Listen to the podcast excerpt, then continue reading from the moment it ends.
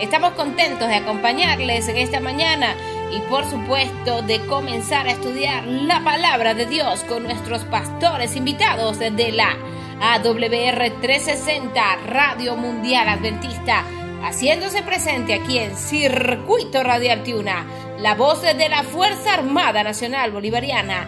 Y ya, ya, estamos activos con ustedes en la parte técnica, nuestros amigos militares. También en la presidencia, nuestro coronel Jorge Eliezer Matilla Mijares. Y quienes hablamos con ese gran cariño para todos ustedes, Javier Cortines y mi persona, Estefanito Realba, con el producto nacional independiente 25338. Por supuesto, también agradeciendo a quienes hacen posible este espacio. Panadería y pastelería Tuna Express. Abre sus puertas ahora con nueva imagen y el mejor confort para que disfrutes las exquisiteces que ofrecen para ti y toda tu familia. tenemos el delicioso y calentito pan canilla, pan campesino, pan sobado, pan francés, pan de coco, pan de queso y mantequilla, pan dulce, mmm, pan de maíz, cachitos de jamón. Deleita tu paladar con el pan de guayaba, pan para perros calientes, con las bebidas frías y calientes. Esto y mucho más en la pastelería Tiuna Express, avenida principal del Fuerte Tiuna, frente a 82 Brigada Logística. Esto y mucho más, con precios a tu alcance. Encuéntranos ya y date un gustazo en la panadería y pastelería Tiuna Express. Dulces K, innovando tu paladar te ofrecemos elaboración de tortas por encargo a partir de 12 dólares, de un kilo, decoradas con merengue italiano. También te ofrecemos tortas de golosinas, tortas de fresas, mmm, tortas infantiles, arreglos de globos con golosinas y mucho más. Como lo quieras, como lo pidas, como lo desees. Contáctanos al 0412 962-8529 o al 0424-130-8939. Síguenos en nuestras redes sociales, Instagram, arroba dulces.k o por WhatsApp para hacerte el servicio delivery hasta la puerta de su torre sin ningún costo adicional. Solo aplica para los residentes de Fuerte Tiuna. Entregas fuera del Fuerte Tiuna un costo adicional según sea su zona. No olvides, quédate en casa. Somos Dulces K, endulzando tu corazón.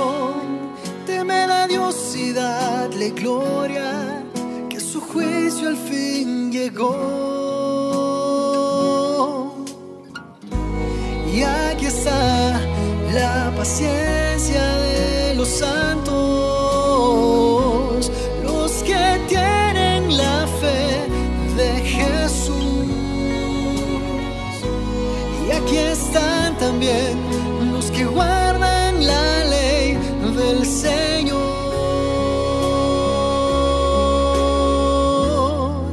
los que esperan en su amor.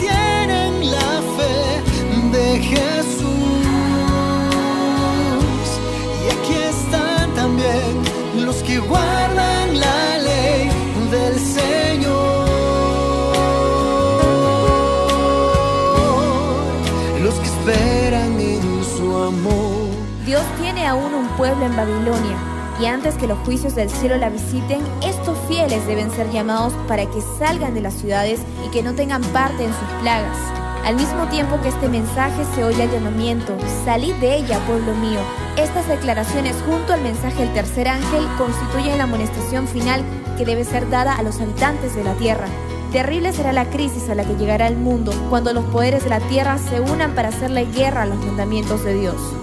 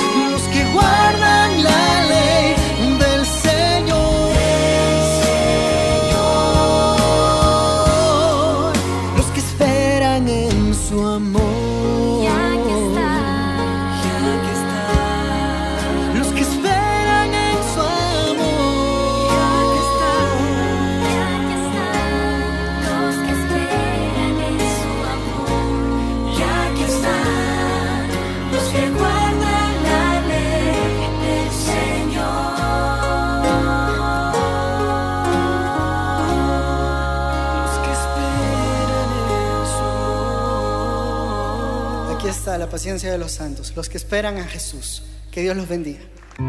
Seguimos aquí en Circuito Celestial, conectados con el reino de los cielos.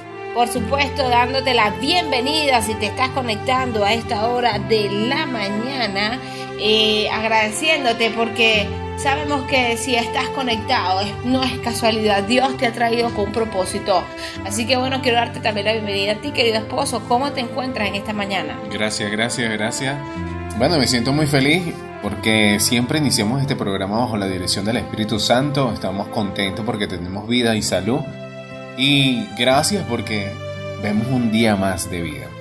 Bueno, saludo a todas las personas también que se conectan a esta hora. Eh, Dios nos bendiga, Dios los cuide, los proteja, hoy pueda llenarlos de paz, de bendiciones y que hoy sea un día de esperanza, un día de salvación, que hoy pueda Dios eh, manifestarse en cada persona que nos escucha y que pueda cambiar y hacerle personas diferentes. Amén, así es. Bueno, hoy tenemos un programa eh, muy importante, ¿no? Hemos estado en la secuencia hablando de eh, Dios, Hijo, la preexistencia, Dios, la divinidad. Y creo que hoy es propicio entonces hablar de Dios, Hijo y la naturaleza humana, Javier. Sí, eh, indiscutiblemente hay muchas personas que cuando escuchan esto eh, se le viene a la mente, pero claro, Dios, muy fácil, Jesús descendió del cielo y pudo vencer al enemigo porque tenía poderes, ¿no? Pero cuando se hizo, eh, eh, descendió del cielo por obra del Espíritu Santo, se humanizó, se hizo hombre, Hombre. en todos los aspectos de nosotros porque dice la escritura que fue tentado en todo según nuestra semejanza, pero sin pecado. Entonces, Jesús nunca utilizó el poder de, de ser Dios, porque imagínate, hubiese acabado con todos los que estamos aquí en la tierra si hubiese tenido algo, alguna parte de su divinidad, de su Claro. poder. Pero sí vemos que su mayor poder radicaba en la oración, por eso oraba 40 días y se iba y oraba Ayunaba. ayunaba. Entonces ahí está el poder de la oración. Y vemos que eh, aparte de que Jesús también lloró, Jesús lloró, Jesús sufrió, Jesús sintió agonía. Sí. Humanamente cuando estaba en el Getsemaní, y eso lo va a hablar los pastores más adelante, eh, y por eso queremos escucharlo, Él sintió todo lo que nosotros sentimos, por eso Él se compadece de ti. Así es, bueno, hoy los pastores Teófilo y no recuerdas el nombre del otro pastor, ¿verdad? Bueno, pero ellos están allí siempre presentes en la Radio Mundial Adventista para aclararnos estos temas y que por supuesto hoy es muy importante que lo escuchemos porque incluso hemos hablado en otras oportunidades que muchas iglesias o personas creen que simplemente Jesús es hijo de Dios, pero no es Dios. Entonces claramente vemos, o vamos a conocer en este estudio que Dios Hijo, o sea, también Dios, eh, Jesús es Dios y que Él tuvo una naturaleza humana.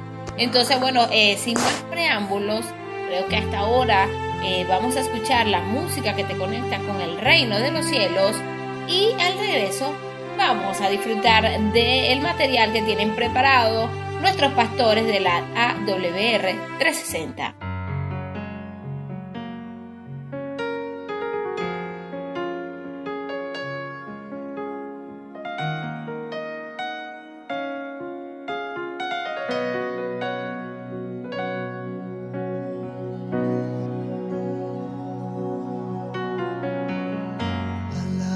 presencia de Jehová tiembla la tierra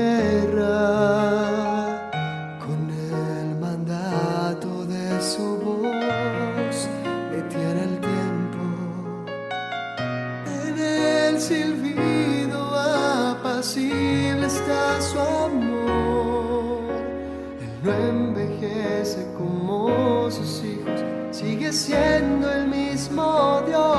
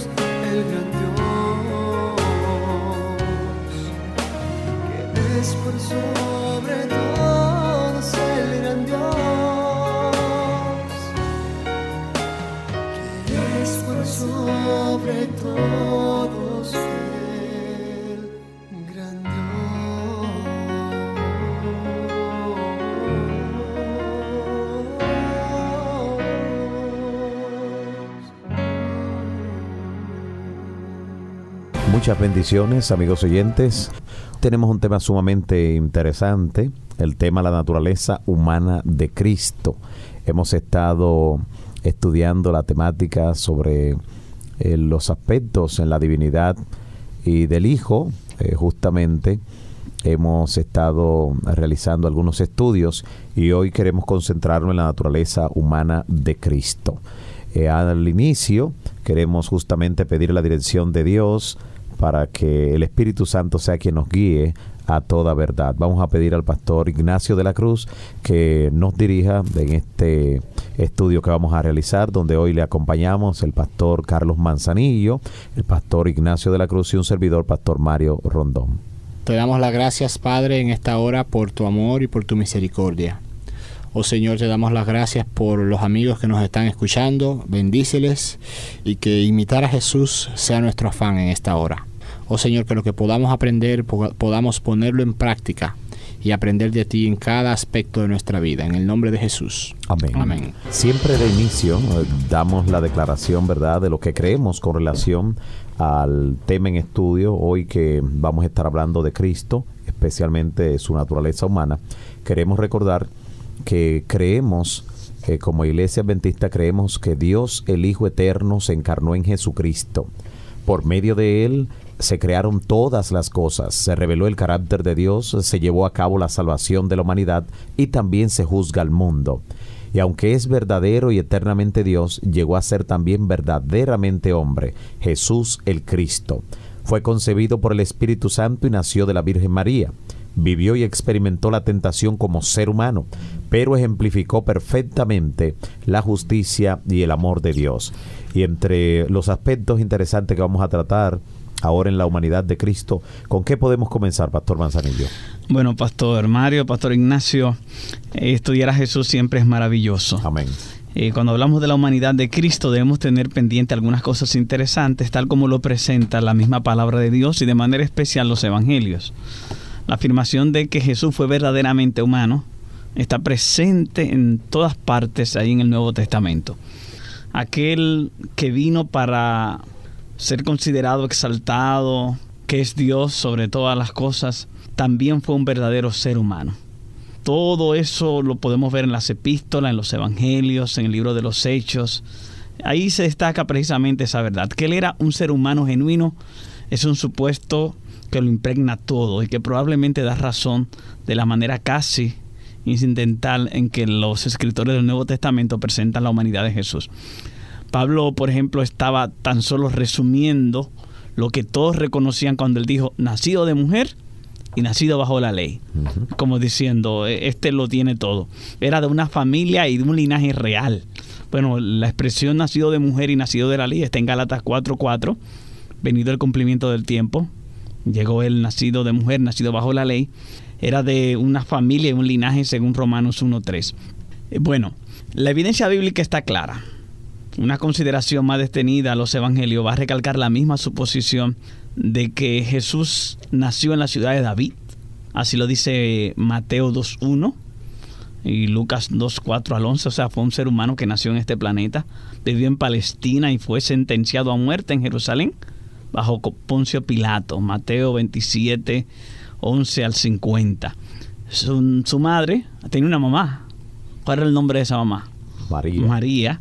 Y aunque no están registrados los nombres de sus hermanas, sus hermanos, de ellos sí aparecen algunos nombres. Tenían hermanos que llamaban Jacobo, José, Simeón, Judas.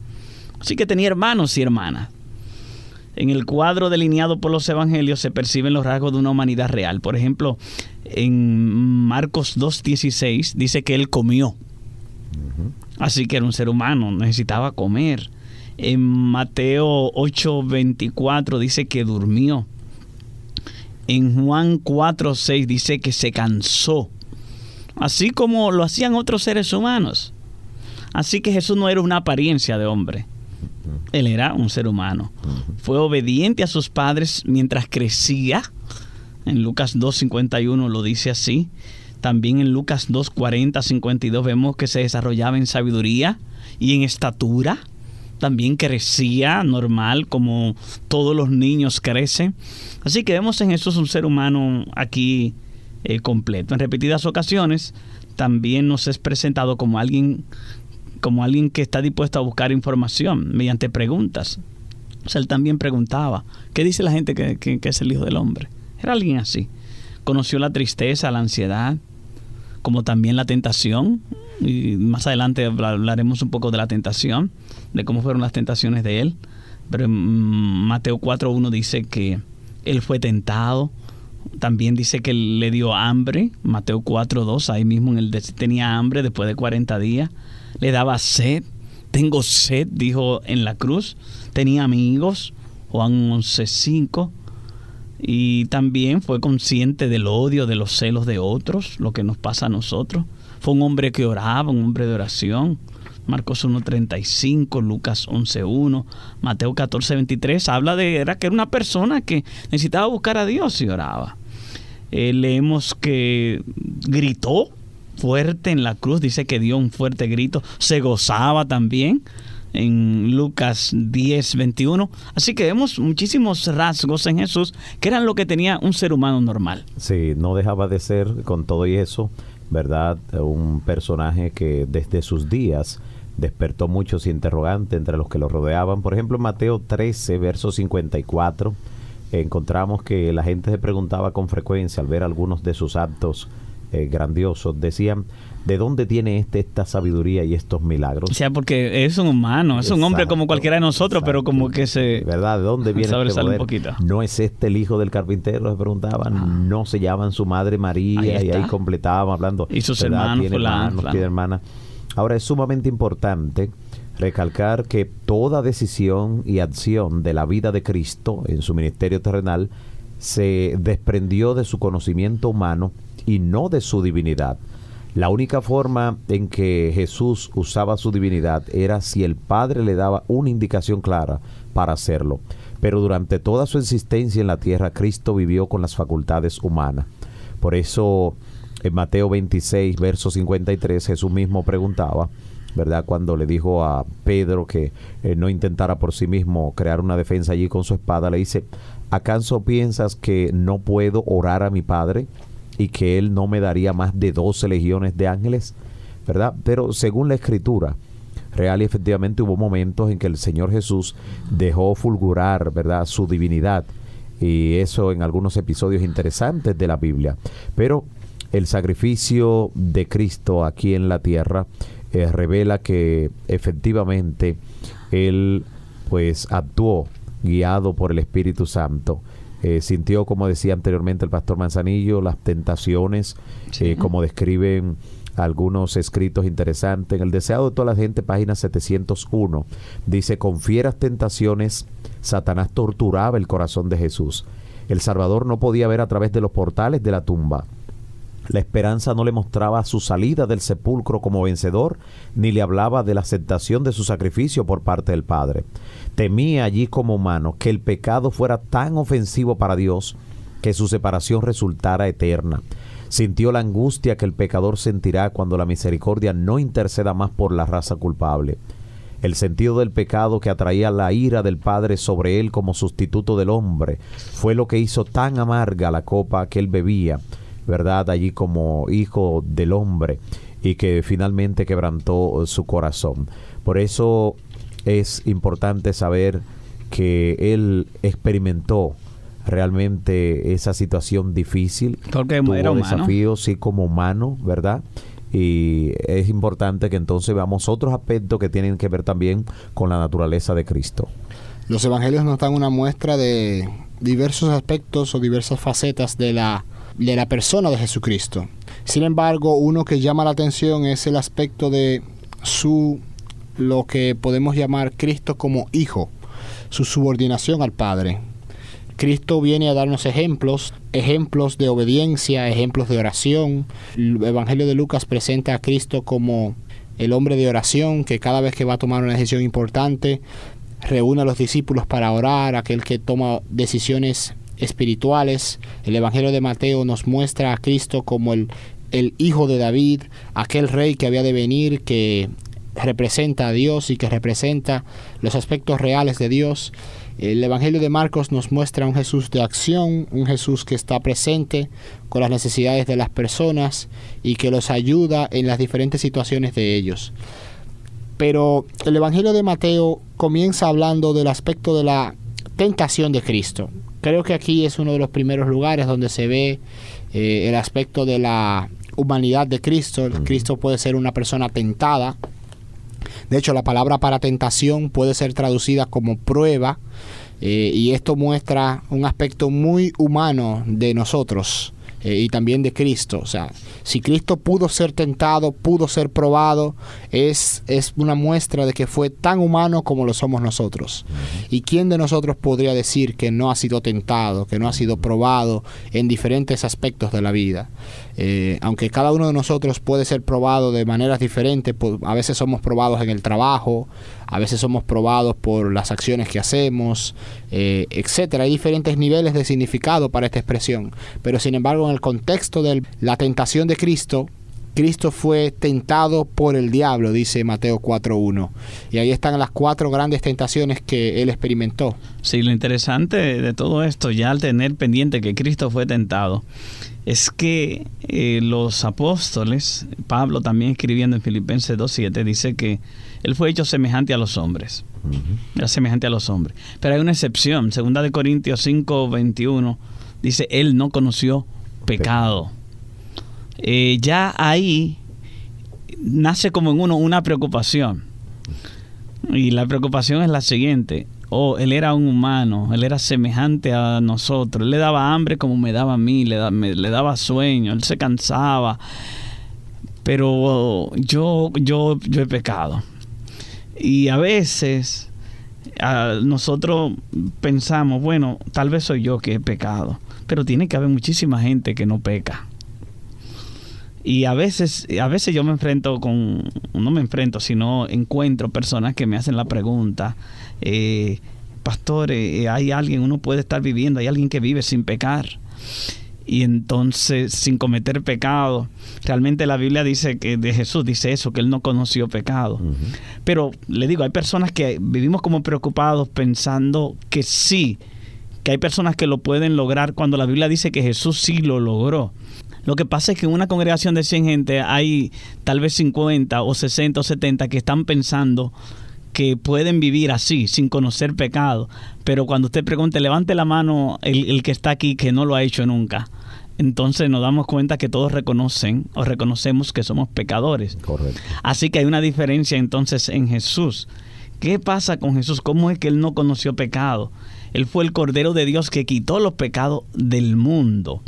¿Cómo fue la vida de Jesús? Y por eso nos adentramos a un tema muy interesante que tal vez eh, estudiaremos en más detalle después de la pausa, pero antes quisiera tener como trasfondo de eso las tentaciones de Jesús. Fue tentado, la Biblia dice que fue tentado. Tal vez hay que pensar un poquito en esa expresión tentado en todo. La gente piensa que cuando dice que fue tentado en todo, está tomando en cuenta que todas las tentaciones literales que yo enfrento hoy, Jesús tuvo que enfrentarla. Sí, Y, correcto. y debemos ahí establecer alguna diferencia. Correcto, que en, en cada área que nosotros podemos ser tentados, allí lo fue tentado. Exacto. No en cada una de manera individual o particular, porque de hecho hay cosas en las que somos tentados y que no ni siquiera existían. Exacto, no, no se puede. Eso, eso no fue eh, tentado, digamos, a, ver- a usar el internet para ver pornografía. Exactamente. Porque eso, eso no existía, ni, ni a ver una película de violencia, Exacto. de espiritismo. Exacto. Eso eran cosas que no, que no. Exacto. No sufrió la tentación de una esposa que se la puso difícil a un esposo y él tuvo que decirle dos o tres cosas o viceversa. Eh, no tuvo la tentación de hijos que se portaron muy mal y, y- pero no así que cuando dice en todo tengamos eso pendiente la palabra todo debemos tener establecido el contexto por ejemplo la Biblia dice todo lo puedo en Cristo que me fortalece El todo está limitado por el contexto. Exacto, porque si usted toma Filipenses 4:13 para decir todo lo puedo en Cristo, entonces, bueno, yo voy a robar porque yo todo lo puedo en Cristo. Entonces, en- de, a, de a qué me está, ¿de qué me está hablando el contexto? Entonces, también la idea es según nuestra semejanza, Semejanza, no igualdad. no igualdad. Y es que Cristo es semejante a nosotros, semejante a nosotros. Pues es semejante a un ser humano, era un ser humano completo, pero hay cosas que no eran exactamente iguales, por las que no nos debemos sentir mal. Y de eso vamos a hablar después de esta pausa. El Señor Jesús dijo, No solo de pan vivirá el hombre, mas de toda palabra que sale de la boca de Dios. Así como el alimento es esencial para el desarrollo y crecimiento físicos, la palabra de Dios es esencial para el crecimiento espiritual. Los que dedican diariamente tiempo para el estudio detenido de las Sagradas Escrituras, los que ponen en práctica sus sagrados consejos, crecerán espiritualmente hasta alcanzar la estatura de hombres y mujeres en Cristo Jesús. Son los hacedores de la palabra los que traerán el cielo glorioso a sus vidas. Panadería y Pastelería Tuna Express. Abre sus puertas ahora con nueva imagen y el mejor confort para que disfrutes las exquisiteces que ofrecen para ti y toda tu familia. Tenemos el delicioso y calentito pan canilla, pan campesino, pan sobado, pan francés, pan de coco, pan de queso y mantequilla, pan dulce, mmm, pan de maíz, cachitos de jamón. Deleita tu paladar con el pan de guayaba, pan para perros calientes, con las bebidas frías y calientes. Esto y mucho más en la panadería y pastelería Tiuna Express, avenida principal del Fuerte Tiuna, frente a 82 Brigada Logística. Esto y mucho más con precios a tu alcance. Encuéntranos ya y date un gustazo en la panadería y pastelería Tiuna Express.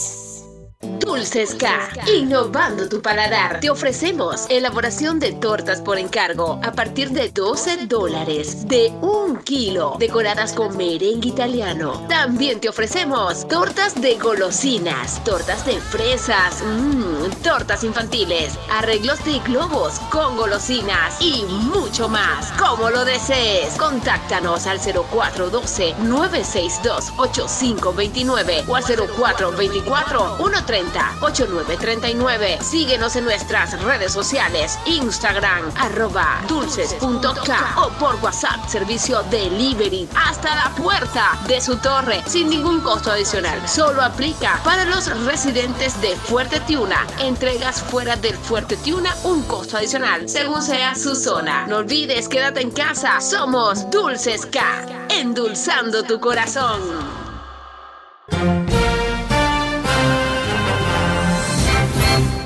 Continuamos en este espacio Verdad para hoy. Hoy estamos hablando de la naturaleza humana de Jesucristo.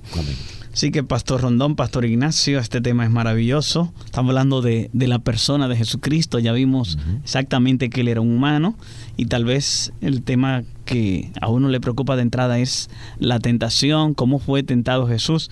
Y para eso vamos a tomar como referencia un capítulo de la Biblia, que va a ser el capítulo 4 del libro de Mateo, donde se nos presenta a Jesús como un ser humano que es tentado. Si hacemos una evaluación de la naturaleza humana de Jesús, es necesario tener en consideración otro claro testimonio del Nuevo Testamento concerniente a su carácter sin pecado, al que se hace referencia claramente en numerosas declaraciones. En el libro de Hebreos se afirma que Jesús fue tentado en todo, según nuestra semejanza, pero sin pecado. Pedro también lo conoció y Pedro dijo que él era el santo de Dios. En primera de Pedro 2.22 dice, no hizo pecado ni se halló engaño en su boca. En primera de Juan 3.5 dice, no hay pecado en él. En segunda de Corintios 5.21, no conoció pecado. Juan 15.10, el mismo Jesús dice, yo he guardado los mandamientos de mi Padre. Y en Juan 8.29, yo hago siempre lo que le agrada. Interesante en Juan 8:46, cuando Jesús pregunta, ¿quién de vosotros me redarguye de pecado? Parte de la misión de Cristo fue ser verdaderamente humano, poseyó las características esenciales de la naturaleza humana, fue carne y sangre, en todas las cosas semejantes a sus hermanos los seres humanos. Su humanidad no correspondió, escuchen bien esto que le voy a decir ahora, la humanidad de Cristo, y lo veremos en las tentaciones, no correspondió a la humanidad de Adán antes de la caída, ni tampoco en toda la humanidad de Adán después de la caída. Porque hay gente que dice, Cristo era como Adán antes de la caída, otro no, que Cristo era como Adán después de la caída. Ni 100% el uno, ni 100% si- el otro. Exacto. Porque la escritura describe la humanidad de Cristo como sin pecado. Concebido, Cristo fue concebido por el Espíritu Santo, lo que hace que el nacimiento de Jesús sea sobrenatural Y único. único. Nadie ha nacido como Jesús. Por eso hay una expresión que dice, hay en vosotros este sentir que hubo en Cristo Jesús. Hay un sentir en Cristo único de Cristo que el que nosotros debemos aspirar a tener. Y ya a María se le había dicho, el, el ser que nacerá en ti será El llamado, santo ser. exacto, santo de Dios. Así que él vino en semejanza de pecado, tomó la naturaleza humana en la condición que viven los hombres, con sus debilidades, sus riesgos, llevando las consecuencias del pecado, pero no llevaba su pecaminosidad. Él fue verdaderamente humano, uno con la raza humana, excepto por eso del pecado.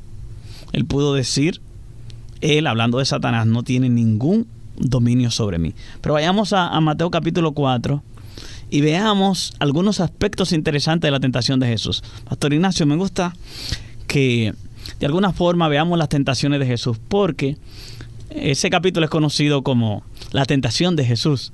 Pero cuando nosotros vemos las clases de tentación de Jesús, a veces yo me pregunto, pero acá, a mí no me han tentado así. ¿Por qué? ¿Qué ocurre con eso? Bueno, llama la atención el ver, lo primero es que Jesús está en el desierto.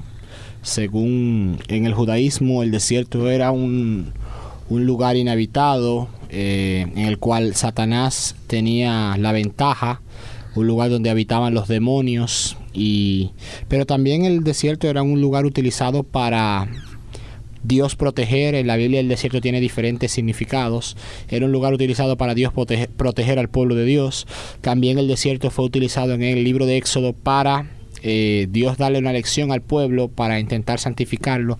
Sin embargo, aquí Jesús está eh, llevado, es llevado en el desierto por el Espíritu, El Espíritu para Santo. ser tentado eh, por Satanás. E inmediatamente tenemos lo que es la primera tentación.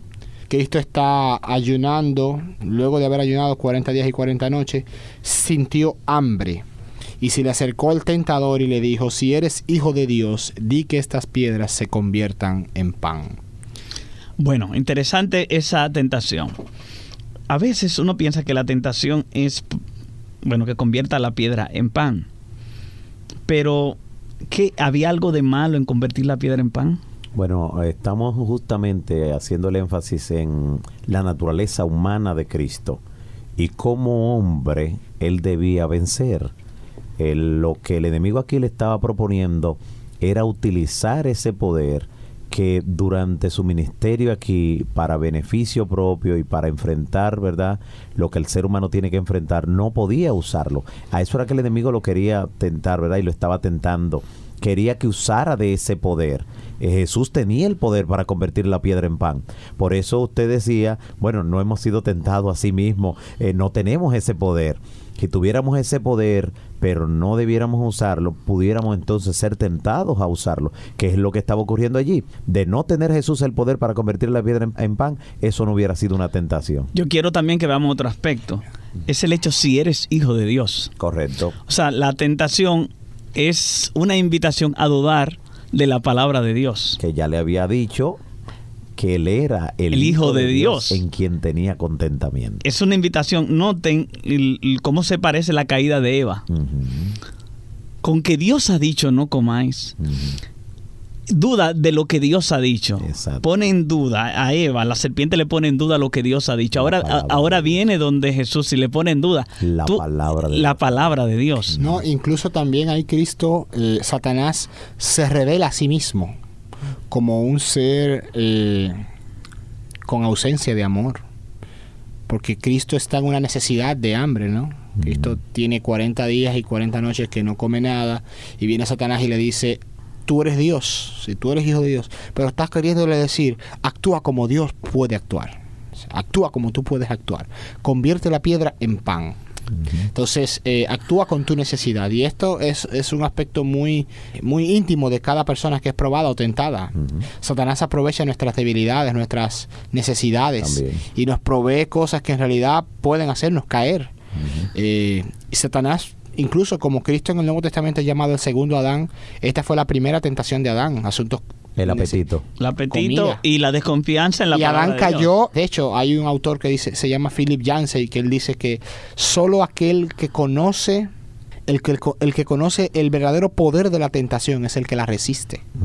Tal vez Adán no conoce la fortaleza, tal vez nosotros, muchos de nosotros no conocemos la fortaleza de las tentaciones porque caemos ante ellas. Ok, pero noten que hay un aspecto como eh, literal o físico. Come del árbol y por eso has pecado. Pero tú comes del árbol porque dudas de la palabra de Dios.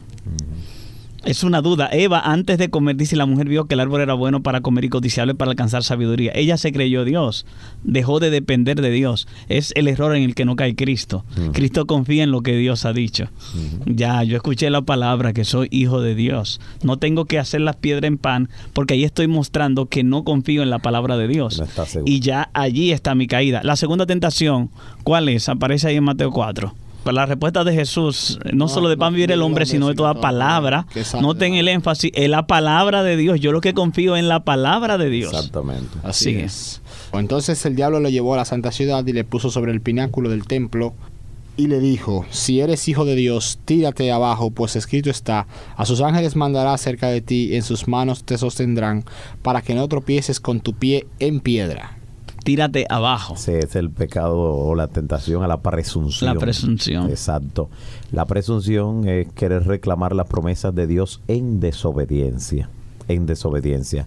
Eh, ¿Cuántos son hoy los que pretenden, verdad, eh, servir a Dios, seguir a Dios y reclamar sus promesas, pero están en desobediencia, no obedeciendo, no guardando sus mandamientos? Es como alguien que reclame la protección de Dios eh, conduciendo un vehículo a más de 200 kilómetros por hora eh, en la autopista, eh, que reclame la protección de Dios contra la enfermedad mientras fuma, toma alcohol, en fin, e- e- eso es presunción, ¿verdad? Reclamar las promesas de Dios estando en desobediencia.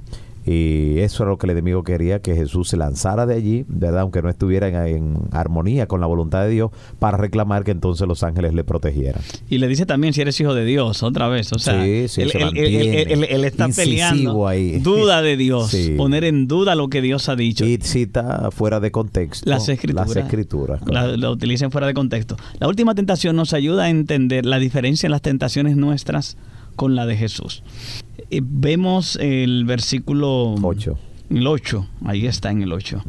De nuevo el diablo lo llevó a un monte muy alto, le mostró todos los reinos del mundo y su gloria y dijo, todo esto te daré si te postras y me adoras. ¿Cuál es la tentación ahí? A veces algunas personas, a veces lo que uno contesta rápidamente, bueno, a que lo adoraran.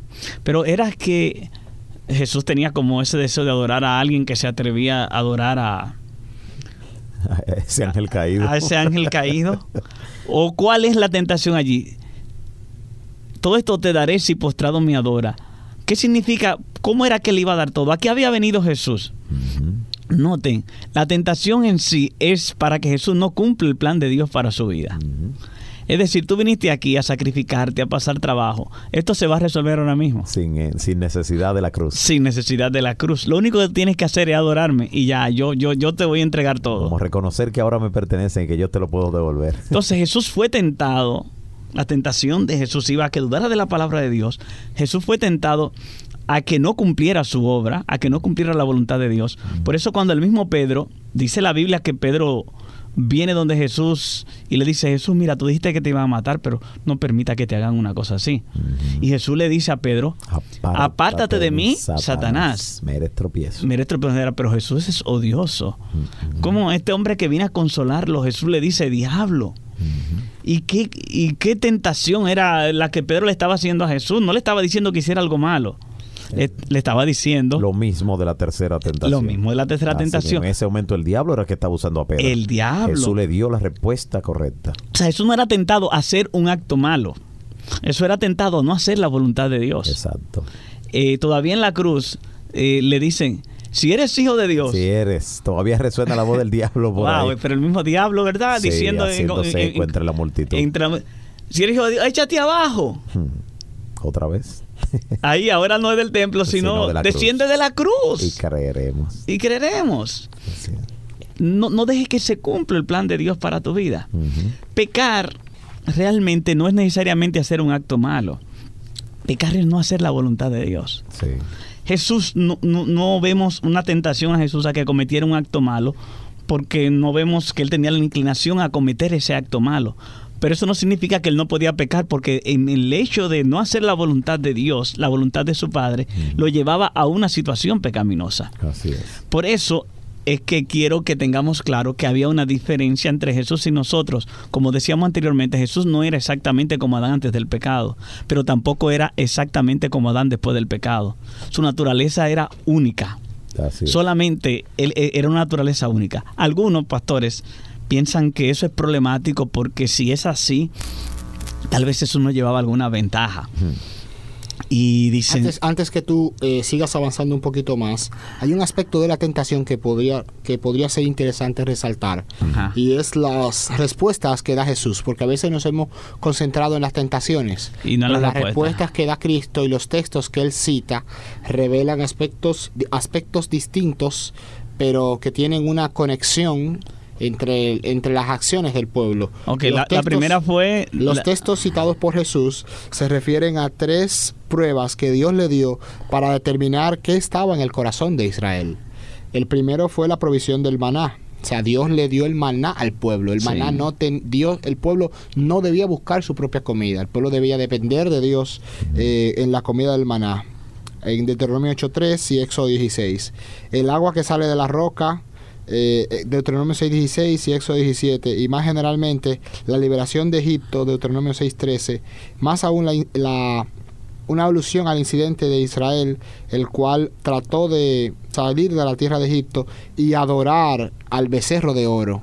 Estos textos muestran cómo los paralelos en realidad son aparentes, pero cómo Israel fue probado durante 40 años en el desierto, lo cual indica que las pruebas que tuvo el pueblo de Israel cuando estaba en el desierto son parecidas a las tentaciones que tuvo Cristo cuando estaba en el desierto también, Sí. Sí. los cuales revelan lo que estaba en su corazón. Cristo es tentado para producir su propia comida, para actuar como Él es Dios. Incluso siendo humano en necesidad, es tentado para actuar como es Dios. Cristo responde, no, la palabra de Dios es mi comida. Yo Así Israel Dios. tuvo que depender de la- de- de- del pan que venía de Dios. Tuvo que depender. Y cuando Israel no dependió, eh, falló. Yo les decía que Cristo cuando viene a la tierra no viene exactamente igual a nosotros, pero eso no es un problema porque Cristo, aunque no era exactamente como Adán antes del pecado, Cristo viene a resolver el problema que trajo Adán. Por eso se, se dice que Cristo es un segundo Adán, Correcto. porque donde Adán fracasó, ahora Cristo viene Y obtiene la y victoria. obtiene la victoria. Así como Adán antes del pecado podía fracasar y fracasó, así Cristo vino a una condición como un humano que pudo haber pecado pero no pecó. Y Cristo alcanzó la victoria. Algunos dicen sí, pero Cristo no era exactamente como yo, y entonces tal vez Cristo me llevaba alguna ventaja. Quiero decirte, recuerda, Cristo es nuestro ejemplo. Realmente cuando tú analizas la vida de Cristo, el diablo no, no lo soltó. Nadie ha sido tan tentado como Jesús, ni tan asediado como Jesús. Y más Jesús con su condición inmaculada, en la cual él no, no, no tenía inclinación al pecado. E- Era una vida, era una vida eh, fuerte. Sin embargo, por otro lado, recuerda que Cristo vino a obtener la victoria. Donde Adán se fracasó, pero fue una victoria en tu lugar y en mi lugar. Por lo tanto, el hecho de Cristo ser especial, ser un ser sin pecado, en lugar de hacerte sentir triste, de lo que debe hacerte sentir es, es alegre. Amén. Porque tú sabes, bueno, Cristo no era exactamente, exactamente en todo igual que yo. Él era un ser humano exactamente como yo. Pero Cristo con su naturaleza, Cristo no cometió pecado. Todos los seres humanos cometemos pecado. Todos los seres humanos no podemos producir. En Romanos 3:20 dice que por las obras de la ley ningún ser humano va a ser justificado. También lo dice en Galatas capítulo 2 versículo 16. Ningún ser humano, humano, humano aquí, pecador, va a ser justificado. Ahora Cristo vino tuvo una vida perfecta y por su vida así nosotros somos justificados. Así que nuestra salvación está en Jesús. El Jesús que se hizo hombre era un humano, alcanzó la victoria, pero la victoria de Jesús es la victoria mía, es la victoria tuya. Amén. Por eso veamos a Jesús con gozo y alegrémonos de cómo fue Jesús y de lo que alcanzó para nuestra salvación. Amén, amén. Importantísimo todos estos detalles que hemos visto. Padre que estás en el cielo, alabado sea tu nombre. Amén. Te damos muchas gracias, Dios, por enviar a Cristo Jesús. Porque nosotros los seres humanos quedamos en una condición perdida y no teníamos cómo resolver nuestro problema. Pero Cristo Jesús, siendo Dios, se hizo un hombre y cargó con nuestra maldad, con nuestro pecado y obtuvo la victoria sobre el pecado y murió para así darnos perdón y darnos vida eterna. Queremos vivir para honrarlo y glorificarlo. Ayúdanos a conocerlo más cada día y que ese conocimiento nos haga amarlo y nos haga compartirlo. Te alabamos y te hablamos en el nombre de Jesús. Amén. Quizá mi corazón esté dolido, quizá no tenga ganas de pelear, quizá esta batalla esté perdida, quizá no tenga fuerzas ni valor para enfrentar aquellas cosas que me impone esta vida. Se vuelve imposible desatar el nudo que en mi mente hay. ¿Hace cuánto estoy parada en esta tierra sin saber de dónde vengo, a dónde voy y para qué? A nada le encuentro sentido, solo vivo por vivir. Quiero entender cómo termina esta cuestión. ¿Quién le da sentido a mi existencia? ¿Puede darme alguien una explicación? Que en mi condición de indiferencia no encontré la solución. Quiero aprender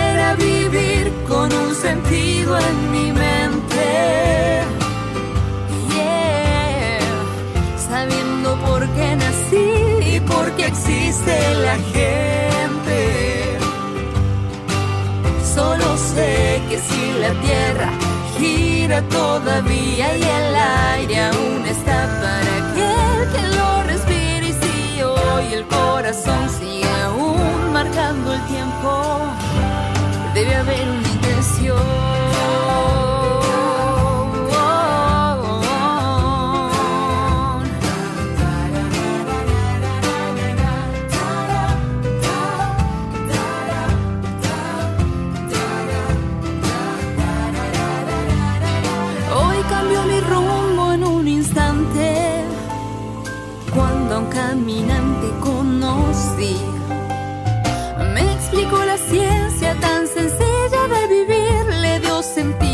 Razón de mi existir. Y en unas pocas palabritas resumió toda la explicación. Deja de dar vueltas porque Dios es la respuesta a tu cuestión. Hoy aprendí a vivir con un sentido en mi mente.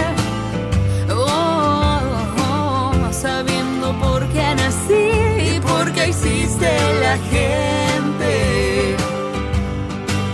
Hoy yo sé que si la tierra gira todavía y el aire aún está para aquel que lo respire y si hoy el corazón sigue aún marcando el tiempo es porque hay una Quizá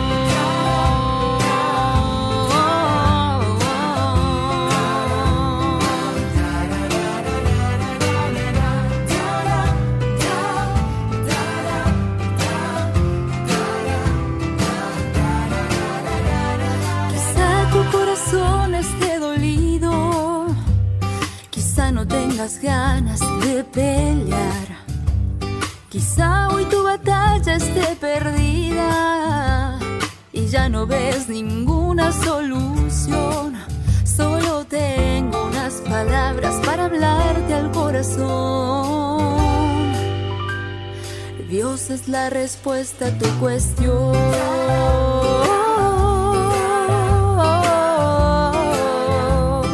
Dios es la respuesta cuestión.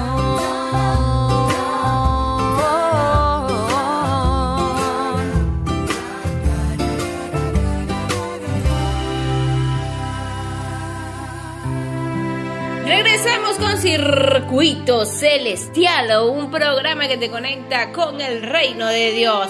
Excelente tema, el de nuestros pastores de la Radio Mundial Adventista con Dios Hijo, naturaleza humana. Si tienes alguna pregunta, recuerda que tenemos el punto de contacto 0424 303 4185. 0424-303-4185. Saludamos a todas aquellas personas que siempre se conectan a través del circuito radial Tiuna. Marinelli con su familia estuvieron conectados la semana pasada. También tu sobrina Nicole, saludos para ella que está, bueno, feliz de la vida escuchándonos. Ella me pidió el dial desde hace unos días y ella hoy está escuchando, bueno, nuestra sobrina, porque ya la considero también una sobrina más. Así que un besito para ti, mi reina, y para todos los que se encuentran allí en el kilómetro 15 del Juquito. Y una persona que también el sábado pasado nos mandó material de las profecías y me dijo que lo estuviera chequeando, lo estuve chequeando y bueno, muchísimas gracias por tu aporte. Sabemos que estás en la isla de Margarita. Saludo a todas esas personas que están en Margarita, que están escuchando y todas aquellas personas también que nos sintonizan en todas partes de Venezuela. Les enviamos un saludo y bueno, cualquier aporte que ustedes puedan hacer para nosotros acá sería, es muy gratificante para nosotros y puede ser crecimiento también para nosotros. Así es, por supuesto, en esta oportunidad también quiero, eh, bueno, recordarles que tenemos un grupo de WhatsApp donde estamos hablando de los eventos finales. Si deseas pertenecer a este grupo de WhatsApp, ya estamos terminando las primeras dos semanas de conferencia y este, bueno, queremos que también te unas a nuestro grupo y conozcas un poco más sobre los eventos finales. Así que si deseas agregarse a este grupo, envía un mensaje o WhatsApp al 0424-303-4185 y pide eh, ser agregado al grupo de WhatsApp, ¿verdad Javier? Así es. Ese, ese, ese grupo estaba creciendo. Está creciendo. Está creciendo y hemos tenido unos temas bastante interesantes donde han estado personas de cualquier denominación.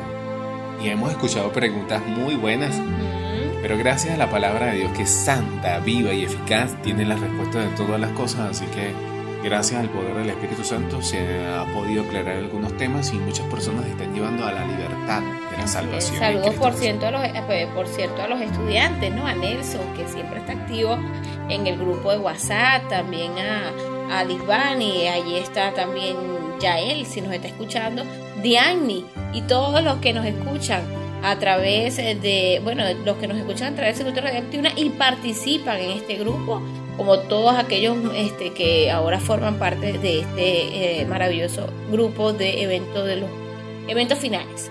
Así que bueno, hoy, como comentábamos anteriormente, eh, los pastores hablaron de un tema importante, Dios, Hijo, Naturaleza Humana, Javier. Sí, y entre eso estamos hablando de que Jesús eh, se hizo hombre, tomó la forma humana. Y, muchas personas eh, han creído que porque tomó la forma humana es menor que el Padre. Sí, claro, por supuesto, cuando nos viene a entender a nosotros, deja toda su divinidad, la adoración de los ángeles, deja todo para venirse a, a tomar forma de hombre, para entender nuestra naturaleza, para ayudarnos nosotros, para darnos ejemplo de que sí se puede vivir una vida sin pecado. Se sometió al Padre en todo momento. la oración también la puso en práctica. La testificación vino a cumplir una misión y que cada uno de nosotros debemos entender que como Él lo hizo, nosotros también podemos lograrlo bajo la dirección del Espíritu Santo.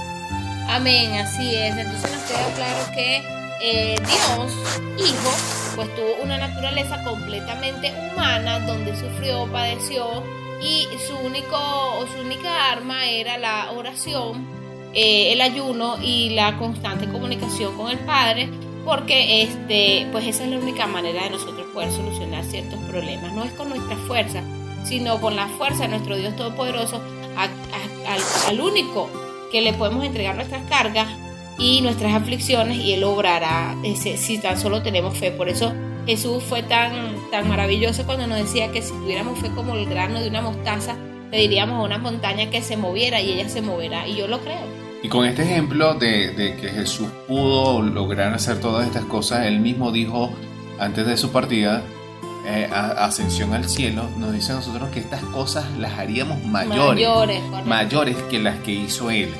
Entonces a veces sorprende, oye, Jesús hizo esto porque yo no lo puedo hacer. Y ahí viene la pregunta, ¿tienes una vida consagrada, una vida de oración, una vida de testificación? ¿Entendiste por qué Dios te trajo este camino? ¿Estás cumpliendo la misión? Porque cuando vino Jesús al mundo, Jesús lo que decía siempre contestaba, no hablo mis palabras, sino las que el Padre me ha enviado, ¿no? Y hago la voluntad del Padre que me envió. Entonces nosotros también deberíamos tener como ejemplo esto, porque eh, nos dice la escritura también en 2 Timoteo que somos linaje escogido, pueblo santo, nación adquirida, de las tinieblas a su luz para anunciar. Entonces también fuimos sacados del mundo con un propósito eterno, cumplir la misión para que Jesús pueda venir. Entonces, si nosotros pudiéramos no hay tomar este ejemplo, Entonces creo que pudiéramos eh, esforzarnos un poco más para, para poder estar en esa santidad que, que nuestro Señor Jesucristo quiso que, que tuviéramos. Por eso nos mostró tantas maravillas eh, cuando estuvo en la tierra y eso quedó pues plasmado en nuestro hoy libro sagrado, eh, la Santa Biblia, donde muchos escritores, profetas, dejaron eso allí como testificación del poder de nuestro Dios. Entonces, un tema maravilloso. Si deseas aportar algo más, lo puedes hacer a través de el 0424-303-4185, 0424-303-4185. Si deseas ser agregado a nuestro grupo de WhatsApp, recuerda colocar deseo ser agregado, el nombre y apellido de donde nos estás escribiendo y con gusto nosotros te vamos a agregar. A esta hora de la mañana, entrando ya casi a la hora del almuerzo, de la hora buena, la hora de, de comer algo rico, vamos a escuchar la buena música, la que te conecta con el reino de los cielos. Y ya regresamos con más.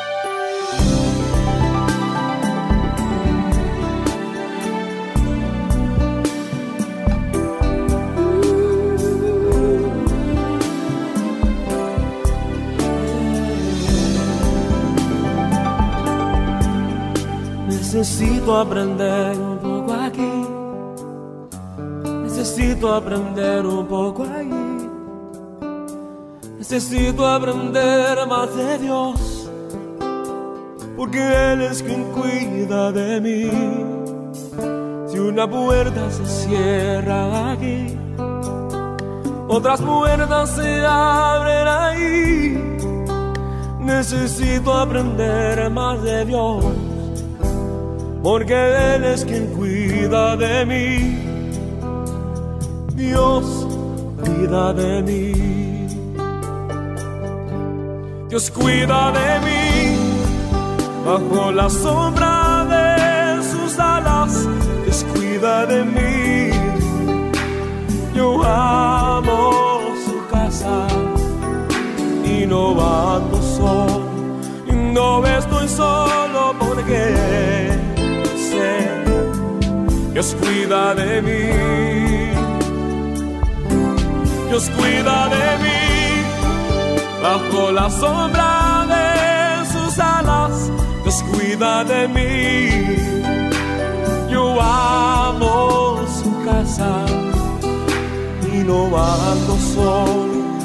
No estoy solo porque Dios cuida de mí. Si en mi vida no hay dirección, yo tomaré una decisión. Yo sé que existe alguien que me ama, mi mano él sostendrá. Si una puerta se cierra aquí, otras puertas se abren ahí. Necesito aprender más de Dios porque Él es quien cuida de mí. Dios cuida de mí. Oh, Dios cuida de mí. Bajo la sombra de sus alas, Dios cuida de mí. Yo amo su casa y no ando solo. No estoy solo porque Dios cuida de mí. Dios cuida de mí. Bajo la sombra de sus alas, Dios cuida de mí. Yo amo su casa y no ando solo. Y no estoy solo porque Dios cuida de mí.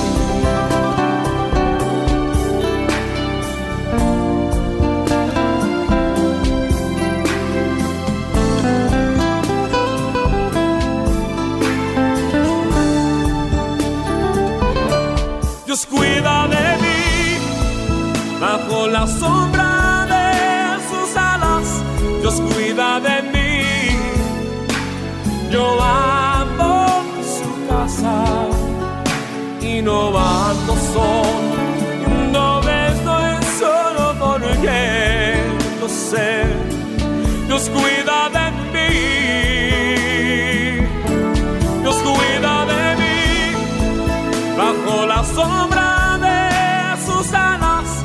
cuida de mí, yo amo su casa y no ando solo, no estoy solo porque Dios cuida de mí. Yo sé, Dios cuida de mí.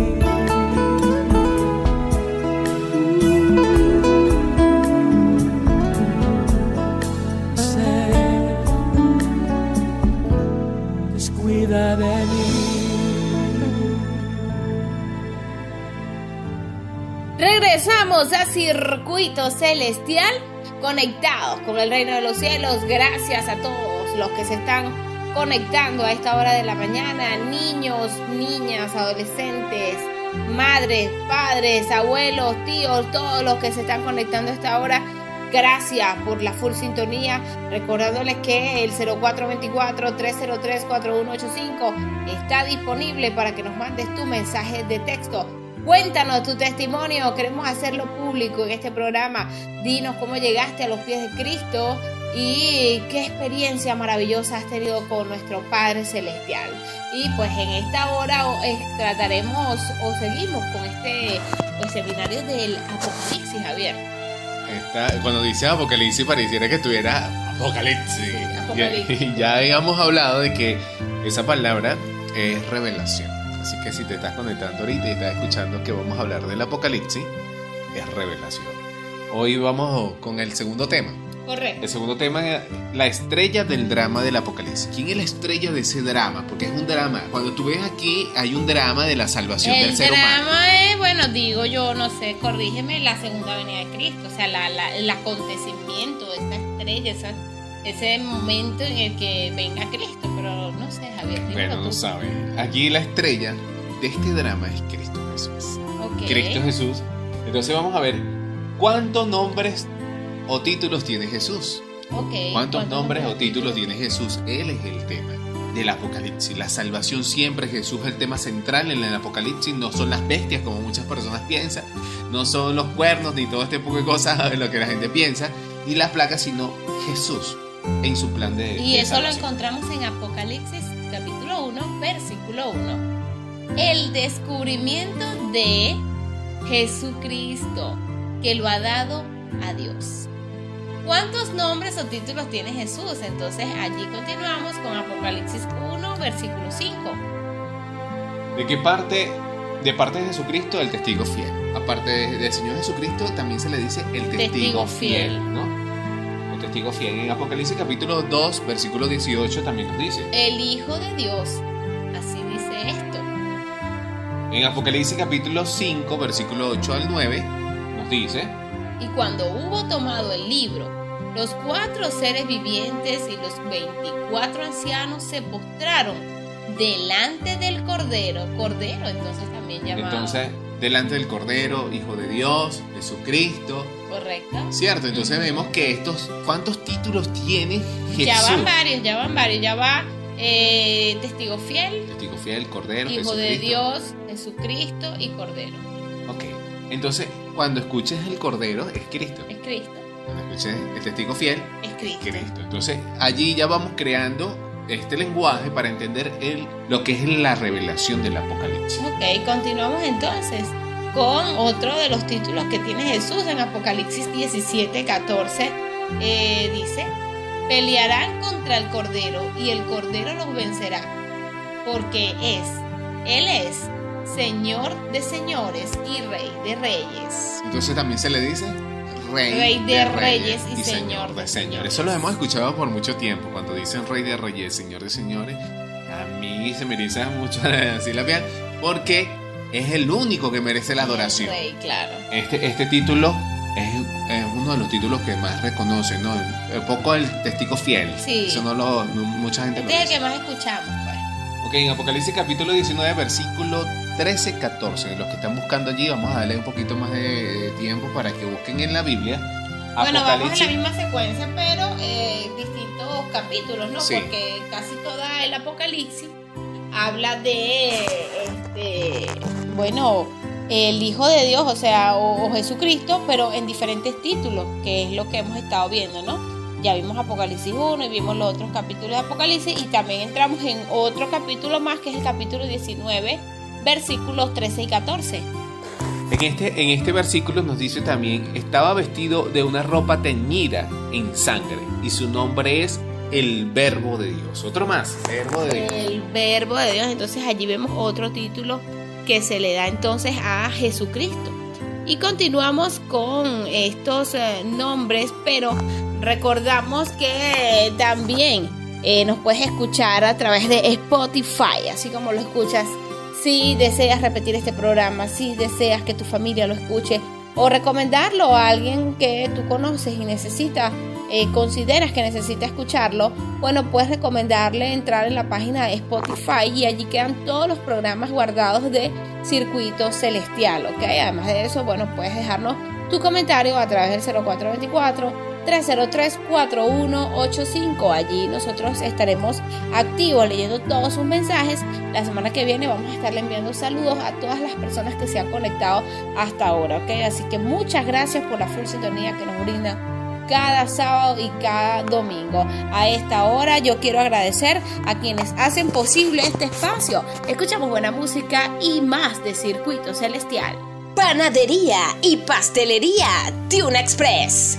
Abre sus puertas ahora con nueva imagen y el mejor confort para que disfrutes las exquisiteces que ofrecen para ti y toda tu familia.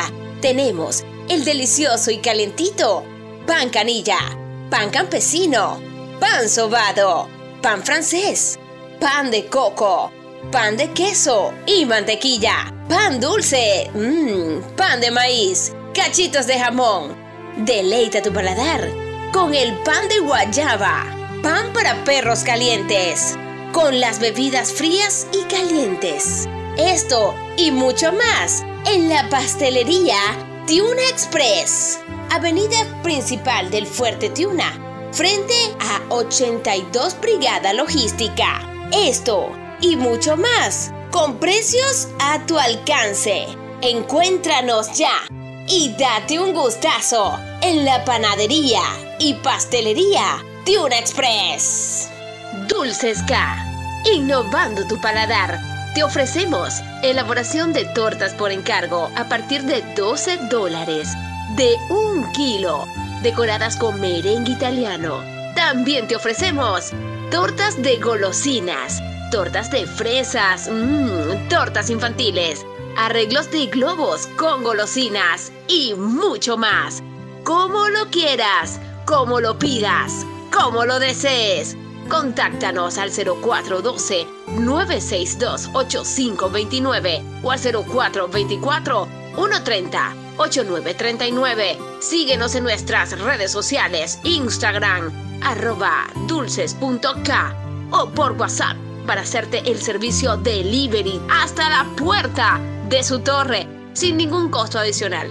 Solo aplica para los residentes de Fuerte Tiuna entregas fuera del Fuerte Tiuna un costo adicional, según sea su zona. No olvides, quédate en casa. Somos Dulces K, endulzando tu corazón.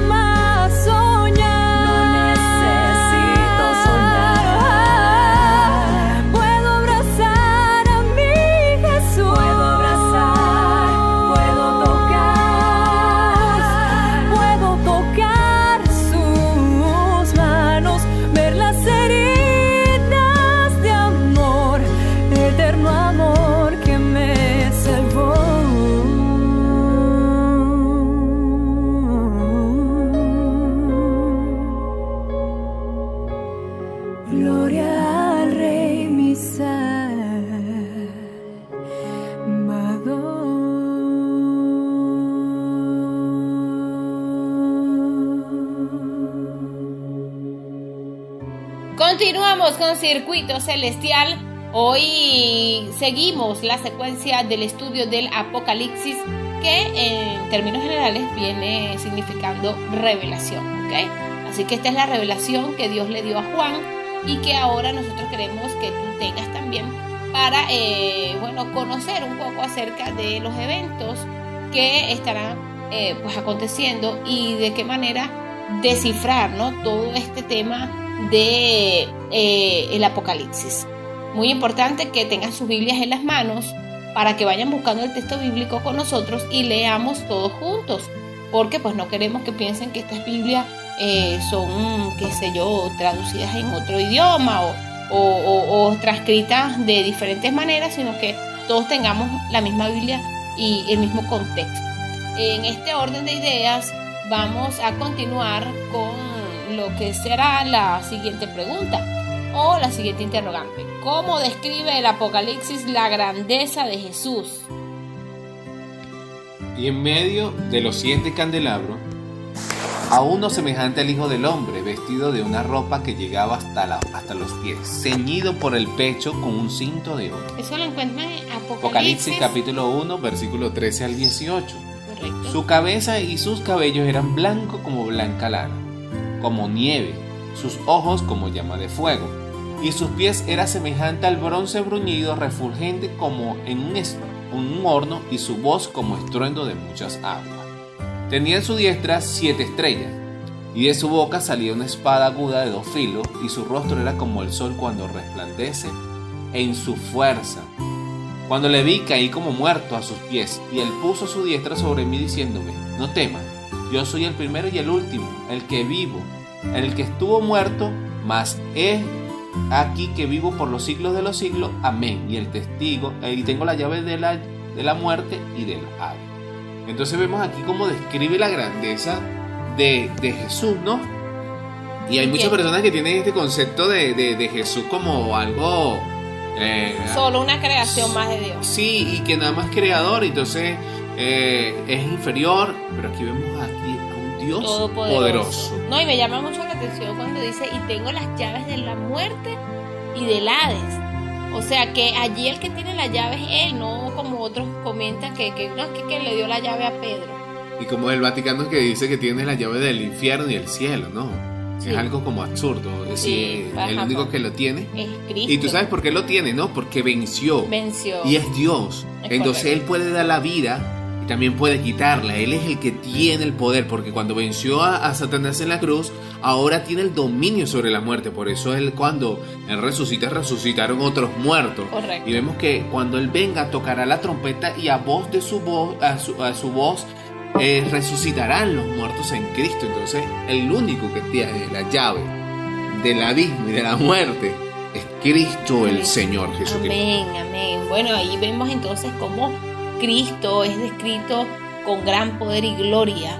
Él venció la muerte y gracias a ese sacrificio, pues todos hemos sido salvos mientras reconozcamos pues que Él murió por, por nosotros.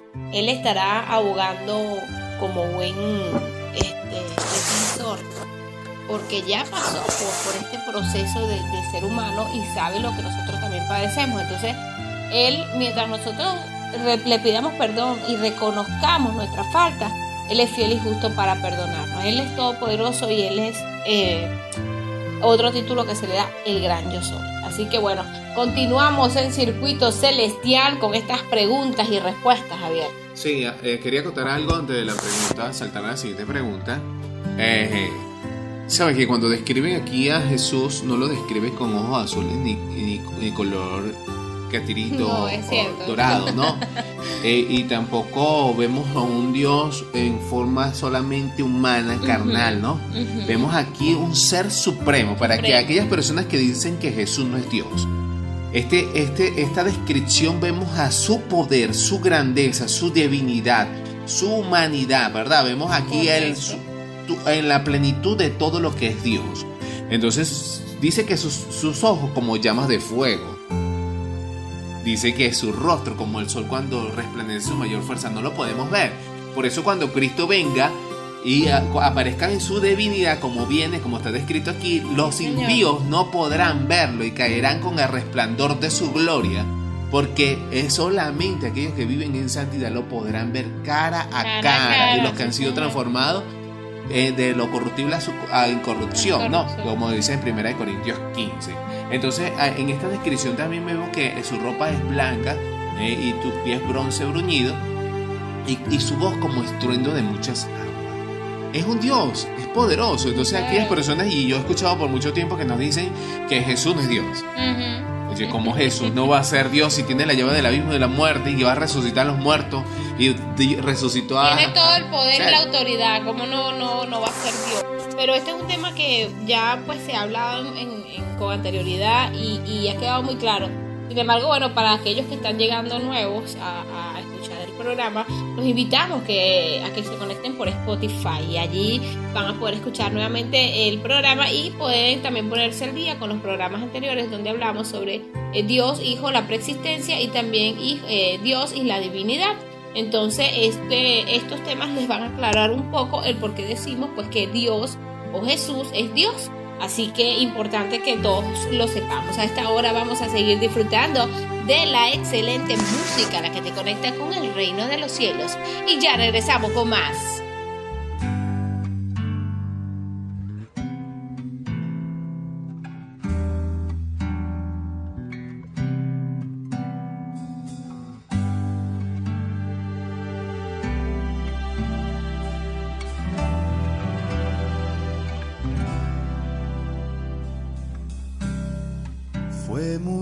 Mucho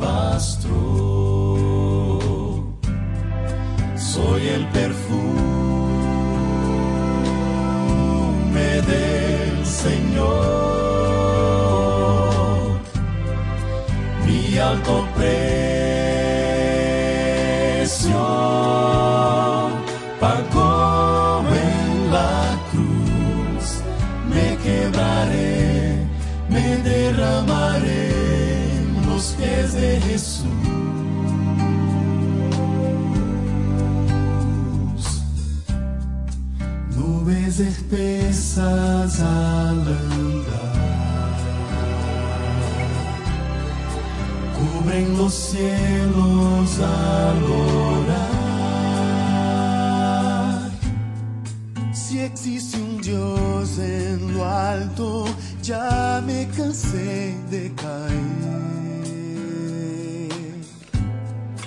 Úngeme con tu gran poder. Yo soy un vaso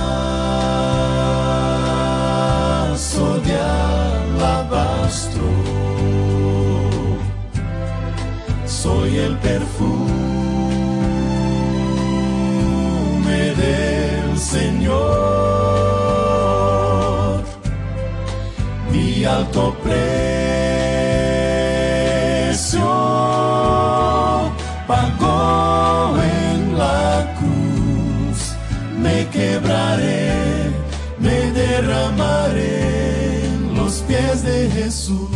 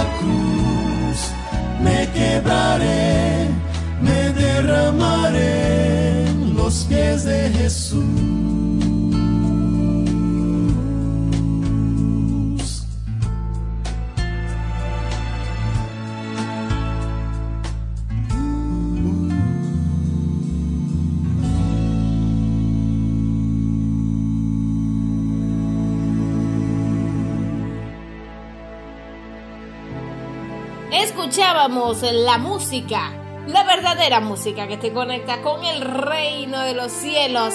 Esa música que de verdad te hace pensar en nuestro gran Dios, en aquel que derramó su sangre por el perdón de los pecados, nuestro Cordero, el que fue inmolado. Así que qué maravilloso, para Él toda la honra y la gloria. Nosotros continuamos en circuito celestial y este seminario de Apocalipsis, de verdad que hasta a mí me está enseñando. Gracias a Dios, porque cada día nos instruye con su palabra para que podamos aprender.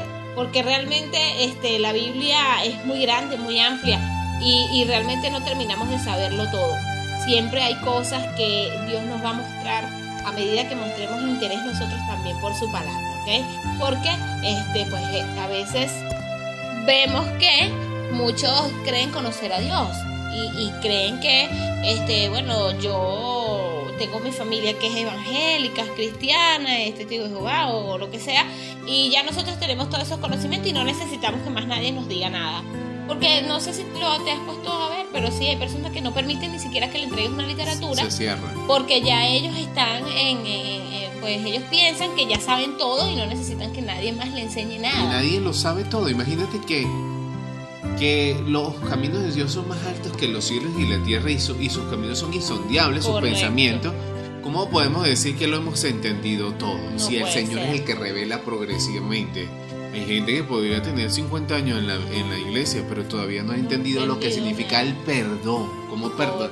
Mira, no perdonan porque siempre están sacando en cuenta lo que ha pasado y tienen como una reseña de las personas. Entonces no has entendido todavía. ¿Cómo puedes decir que has avanzado tanto sin esto mínimo? No has aprendido de que cuando Dios perdona, perdona y echa la profundidad del mar y nosotros deberíamos ser nuestra misma actitud hacia la demás persona como Jesús dice, ejemplo yo les he dado, como yo he hecho, ustedes también hagan. Entonces, sí, entonces no nos podemos cerrar de que hemos logrado el conocimiento pleno, Pleno. si en práctica no hemos. Es correcto, ¿no? Y que incluso van a haber muchas cosas que el mismo Dios nos dirá cuando estemos con Él. Porque solamente lo que, se ha- lo que se conoce es lo que Dios ha querido que conozcamos.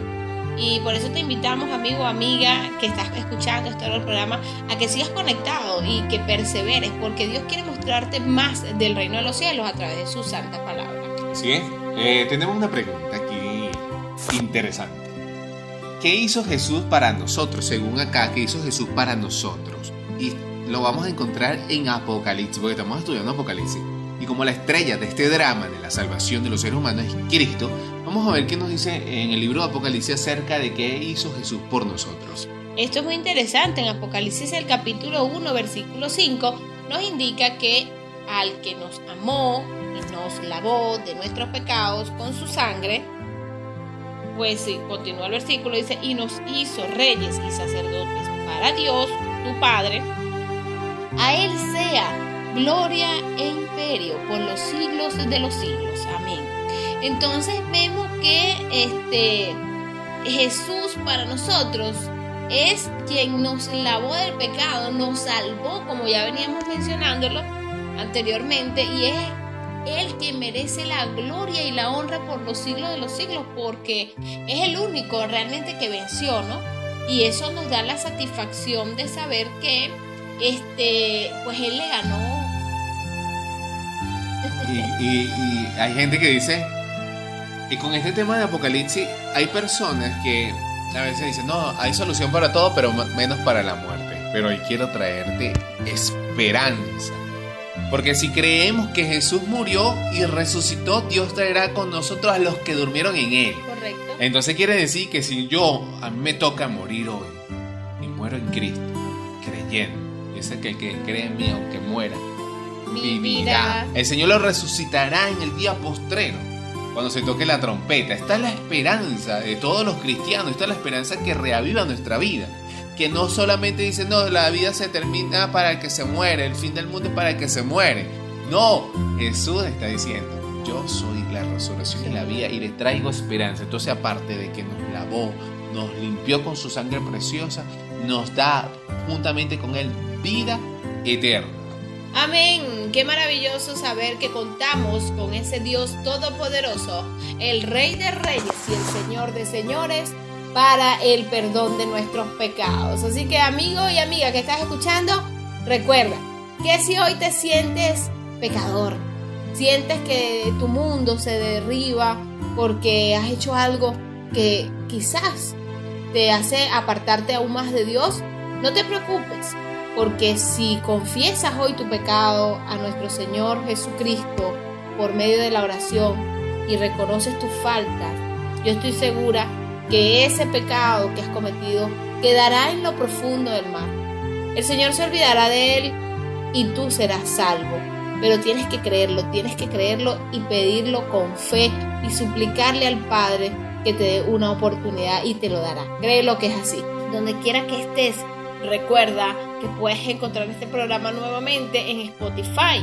Y vamos a disfrutar de la música que te conecta con el reino de los cielos, pero también debemos agradecer a nuestros patrocinantes. Así es, ya regresamos con más. Panadería y pastelería Tuna Express. Abre sus puertas ahora con nueva imagen y el mejor confort.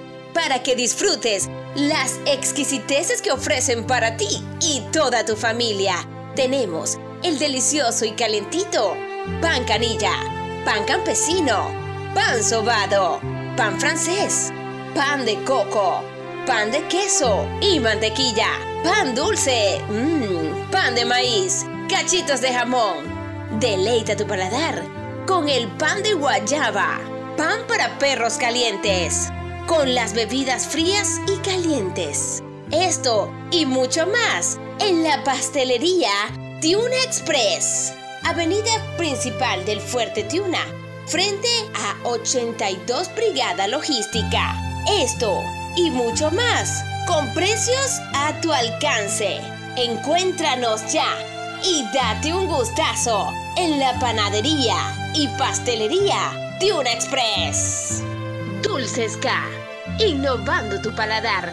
Te ofrecemos elaboración de tortas por encargo a partir de 12 dólares, de un kilo, decoradas con merengue italiano. También te ofrecemos tortas de golosinas, tortas de fresas, mmm, tortas infantiles, arreglos de globos con golosinas y mucho más. Como lo quieras, como lo pidas, como lo desees.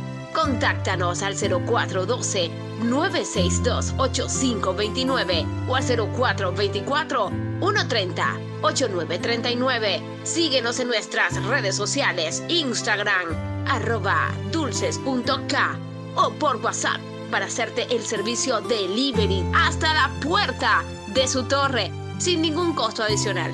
Solo aplica para los residentes de Fuerte Tiuna. Entregas fuera del Fuerte Tiuna un costo adicional, según sea su zona.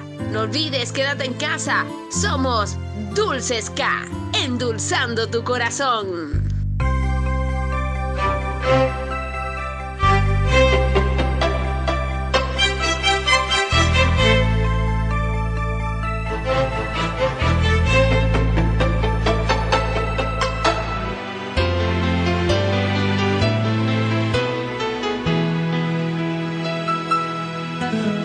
Muchas cosas que aquí no podemos comprender. Dios nos las dirá allí cuando en el cielo estemos con Él. Te preguntas por qué sufre el inocente, por qué muere tanta gente que hace el bien. En Jesús está la respuesta.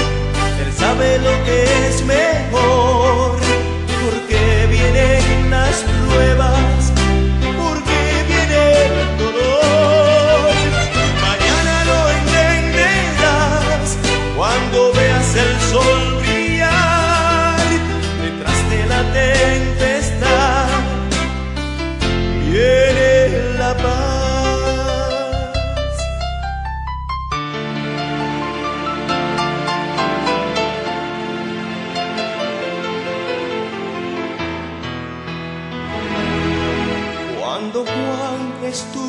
allí, sumergido en la prisión, al principio no entendía cuál era su misión. Y a Jesús le mandó a preguntar si él era el Mesías, el que había de esperar. En Jesús está la respuesta. Él sabe lo que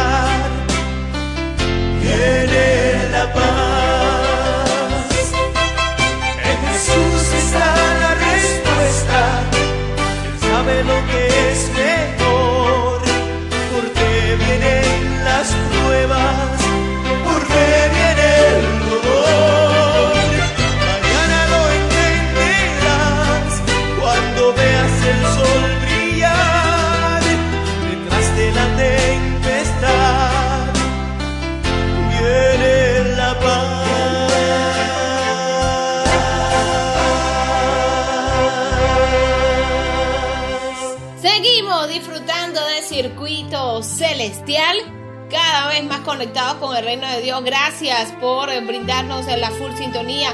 Gracias a los que nos han saludado a través de la mensajería de texto 0424-303-4185.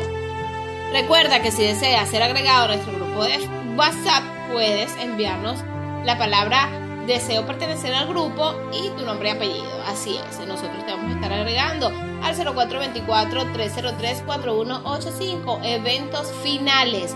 Continuamos aquí con este seminario del Apocalipsis, tema revelación. ¿Por qué es digno Jesús de salvar? ¿Por qué? ¿Por qué? Piensan ustedes. ¿Por qué Jesús es digno de salvarnos? Porque no es otra persona. Como dicen muchas personas, María ruega por nosotros. ¿Por qué Jesús? Vamos a ver. Eso lo encontramos en el libro de Apocalipsis capítulo 5, versículo 8, 9 al 12. Así es, bueno, porque es digno Jesús de salvarnos. Dice, digno eres, porque tú fuiste inmolado y con tu sangre nos has redimido para Dios de todo linaje y lengua y pueblo y nación. Y la adoración. Bueno, allí este, viene otra pregunta. Así que es importante que eh, prestemos atención a esto porque eh, vemos entonces que digno es Jesús de salvarnos, ya que este fue el puente que nos llevó nuevamente a reconciliarnos con Dios el Padre. Y Él nos redimió por medio de su sangre. Y que pues obviamente no fue nada más a un grupito, sino a todo linaje, a toda lengua, a todo pueblo, a toda nación. O sea, todos entramos en la salvación. Y indiscutiblemente también eh, específico. ¿Por qué Jesús es digno? Porque había una sentencia. Y la sentencia era que teníamos que morir por la transgresión del mandamiento, de los mandamientos. La paga del pecado siempre va a ser muerte. Y el único que pagó el precio por nosotros es Jesús. Jesús es el único que puede perdonar a las personas, el único digno que fue inmolado, el cordero que fue inmolado. Cuando dice fue inmolado, fue sacrificado, vivió todos los vituperios que tú y yo teníamos que vivir para podernos salvar. Así que no podemos decir que otra persona puede salvar. Dice que en la Sagrada Escritura dice que no hay otro nombre dado a los hombres en el cielo o en el que podamos hallar la salvación solamente en Cristo Jesús. Ese es el único nombre dado a los hombres donde nosotros podemos encontrar salvación. Porque eso es, ¿qué hizo Jesús entonces? Salvarnos, murió por nosotros, pagó el precio de la condenación. Él, él pagó el precio por nosotros, porque nos, la ley nos culpaba, merece morir. Pero ahora Jesús paga el precio por nosotros y dice, si tú te arrepientes hoy, quiero que escuches esto con detenimiento. Si hoy te arrepientes y le dices, Señor, yo te pido perdón por la falta que cometí. Te pido, Señor, que me restaure. Jesús hace expiación por tu pecado y te limpia y ahí te hace un ser nuevo. Así que, mi querido hermano, hoy puedes tener la seguridad que Jesús te ha limpiado si has logrado entender este tema. Bueno, continuamos. Así es, bueno, qué maravilloso saber que tenemos entonces allí a Jesús como nuestro eh, Dios y abogado. En la siguiente pregunta entonces tenemos, ahora sí pueden buscarla en Apocalipsis 13:8, ¿cuándo ha sido planificado el sacrificio de Jesús? ¿Cuándo ha sido planificado el sacrificio de Jesús?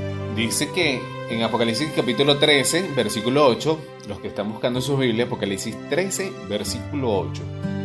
Y lo adoraron todos los moradores de la tierra cuyos nombres no estaban escritos en el libro de la vida del Cordero, que fue inmolado desde, la, desde el principio del mundo. Entonces, ¿cuándo ha sido planificado el sacrificio de Jesús? Antes de la fundación del mundo. Porque antes sabemos que en el cielo también hubo un plan.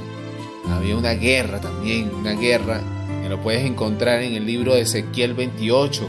Y después esa guerra se extendió en Apocalipsis capítulo 12, versículo 17, allí del 1 al 17. Vemos que hubo una guerra y entonces el enemigo, que es Lucifer, sus ángeles que se revelaron, se revelaron en el cielo, hubo ese conflicto y ya se había visto que que el hombre también iba a ser tentado, pero el Señor lo dejó para probar su fidelidad y ver si lo podían o no.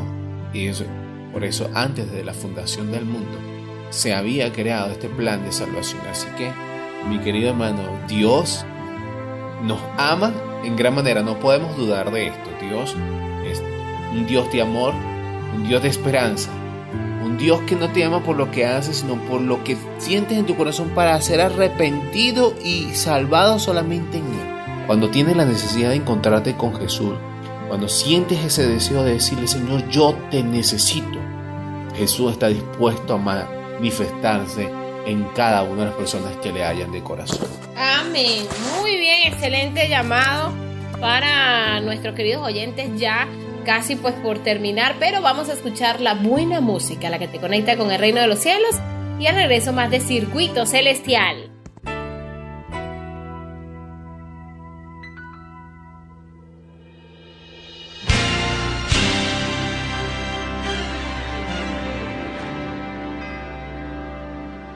el autor y director del universo está ante la orquesta de Dios. Finos instrumentos preparados y todo el cielo aplaude con fervor.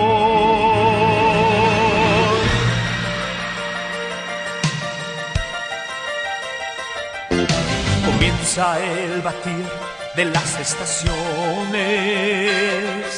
Al alba trompetas mil, toca el sol. Los vientos cantan en crescendo sublime, por batuta de nuestro Señor. Los mares y costas han de dar la cadencia en rima las galaxias van. La lluvia en libertad cae sincopada, más rayo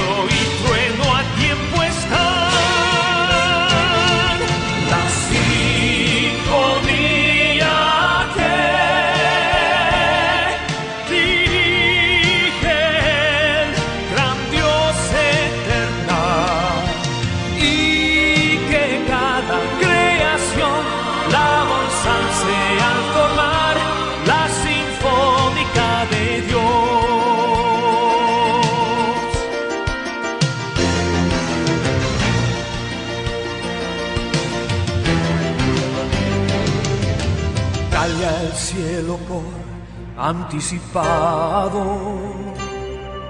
El gran yo soy miró al hombre mortal, masivo coro sin mancha vestido, cantan solo a él su adoración. La gloria de Dios resuena a toda orquesta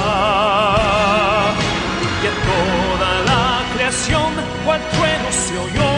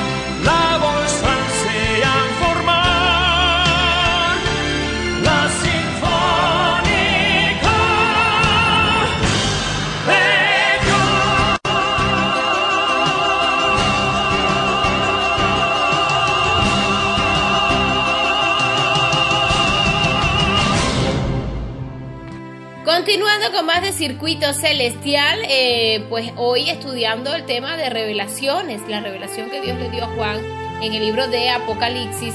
Eh, bueno, hemos aprendido muchas cosas hoy, el cordero que fue inmolado, el, Los títulos pues, de Jesús. Nos ha dado el perdón por medio de su sangre, nos ha limpiado y los títulos pues que Él tiene como el Rey de Reyes y Señores Señores y otros títulos que se le otorga pues por ser vencedor.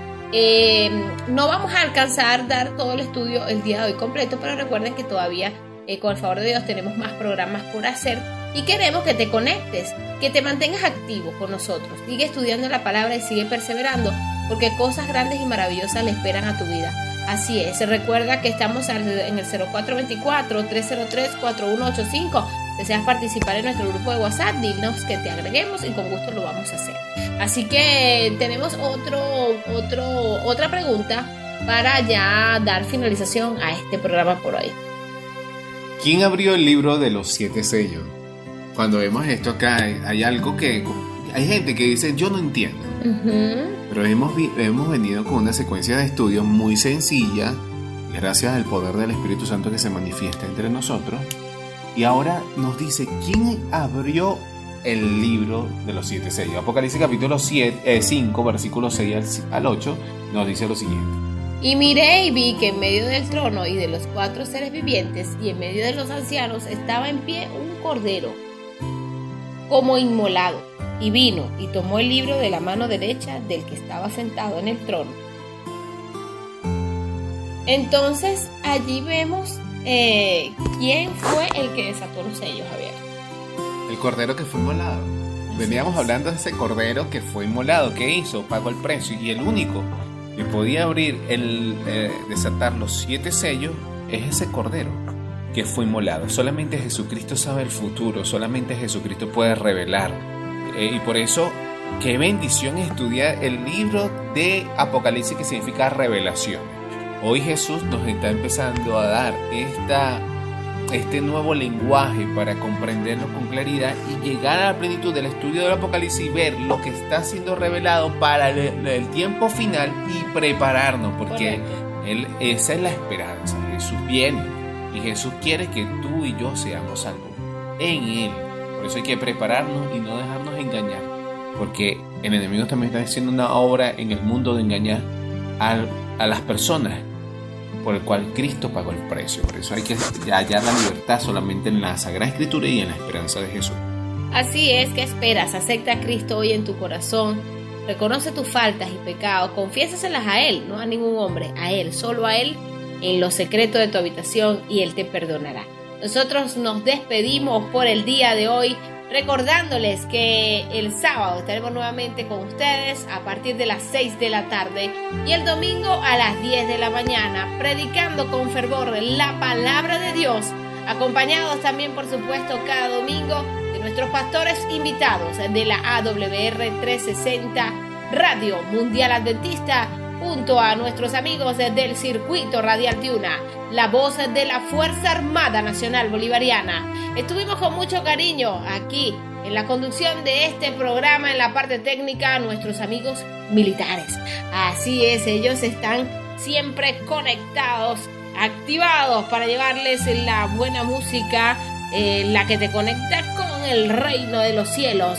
También, eh, por supuesto, nos acompañaron, eh, nos acompañó en la en la presidencia de este programa nuestro querido presidente, el coronel Jorge Eliezer Mantilla Mijares, y quienes hablamos con mucho cariño para todos ustedes. Su servidor Javier Cortines. Y mi persona, Estefanito Realba, con el 25.338, agradeciendo como siempre a nuestros patrocinantes, a Dulces K. Recuerda, ellos están innovando tu paladar. Recuerda que elaboran las tortas por encargo a partir de 12 dólares. ¡Qué barato, qué barato! De un kilo, decoradas con el merengue italiano. También te ofrecen tortas de golosina, fresas infantil, tortas infantiles y mucho más. Arreglos con globos. ¿Qué esperas? ¿Quieres celebrar un cumpleaños? Hazlo con Dulces K. Contáctalos al 0412 962 8529 0412 962 8529 Y también puedes eh, pues, solicitar tu servicio delivery. Recuerda que en Fuerte Tiuna llegan hasta la torre donde vives.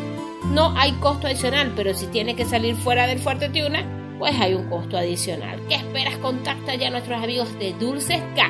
Innovando tu paladar. También quiero recordarte que en tu panadería y pastelería Tiuna Express ya abrieron sus puertas y están necesitando personal. Así como lo escuchas, personal. Si estás interesado en pertenecer a este gran equipo de trabajadores de esta panadería y pastelería, puedes ir el día eh, de mañana, lunes, y presentarte con el gerente general José Manuel. Él estará allí recibiendo el currículum y quizás en el momento te hará una entrevista, ya que pues tienen urgencia de personal, posiblemente pues seas un buen candidato o candidata para entrar a trabajar en el momento con ellos. Así que recuerda, dirígete a la avenida principal del Fuerte Tiuna, allí en la 82 Brigada. Ellos están en todo el frente. De todas maneras, está en toda la recta. La, panadería es la más grande del Fuerte Tiuna. Ellos están, eh, por supuesto, en toda la recta hacia la escuela ecológica. Está fácil la llegada. Ellos tienen sus letreros fuera que dicen ya abrimos. Así es, así que recuerda que, pues si escuchas esta cuña, esta publicidad, recuérdale a nuestro querido José Manuel que la escuchaste aquí en el circuito de Tiuna y que te interesa el trabajo. Bueno, nosotros nos despedimos ya por el día de hoy. Eh, ya saben, los que quieran pertenecer a nuestro grupo, escriban al 0424 303 4185. 0424 303 4185. Nos despedimos con la música que te conecta con el reino de los cielos. Bye bye. Se les quiere mucho.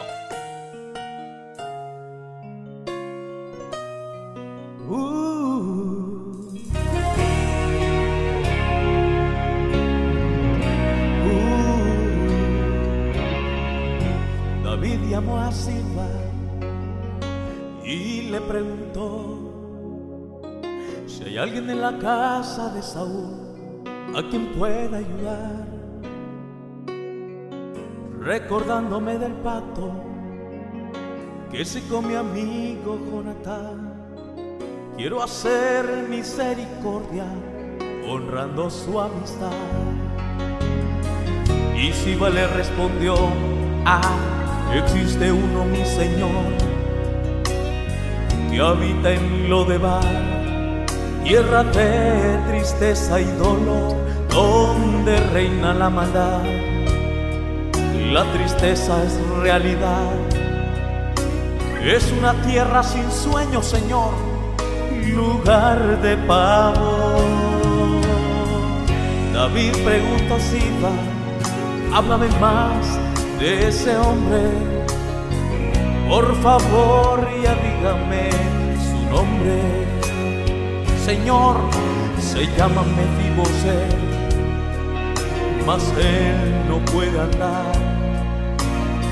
Es inválido, Señor, no se puede ni arrastrar.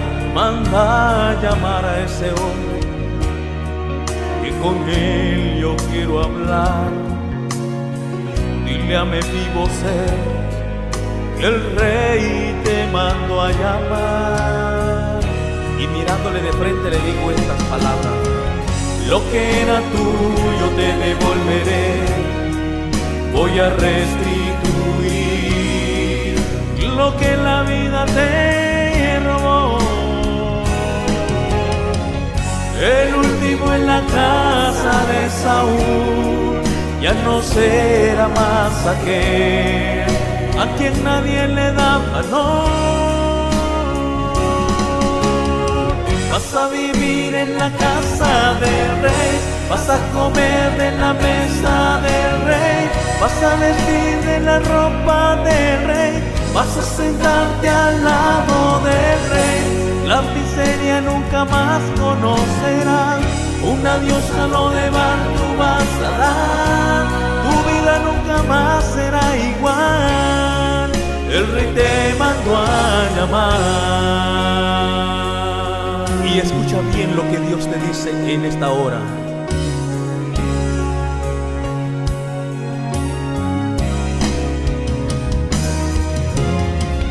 Lo que era tuyo te devolveré, voy a restituir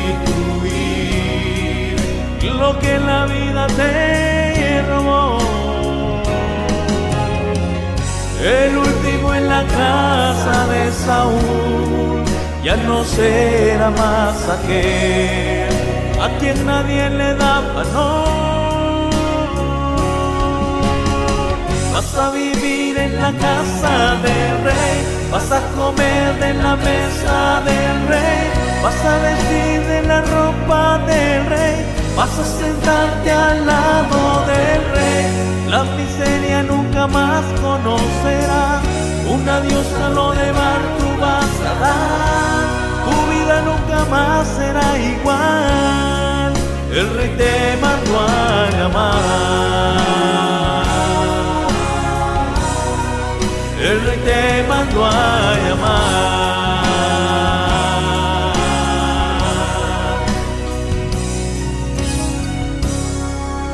El rey te mandó a llamar.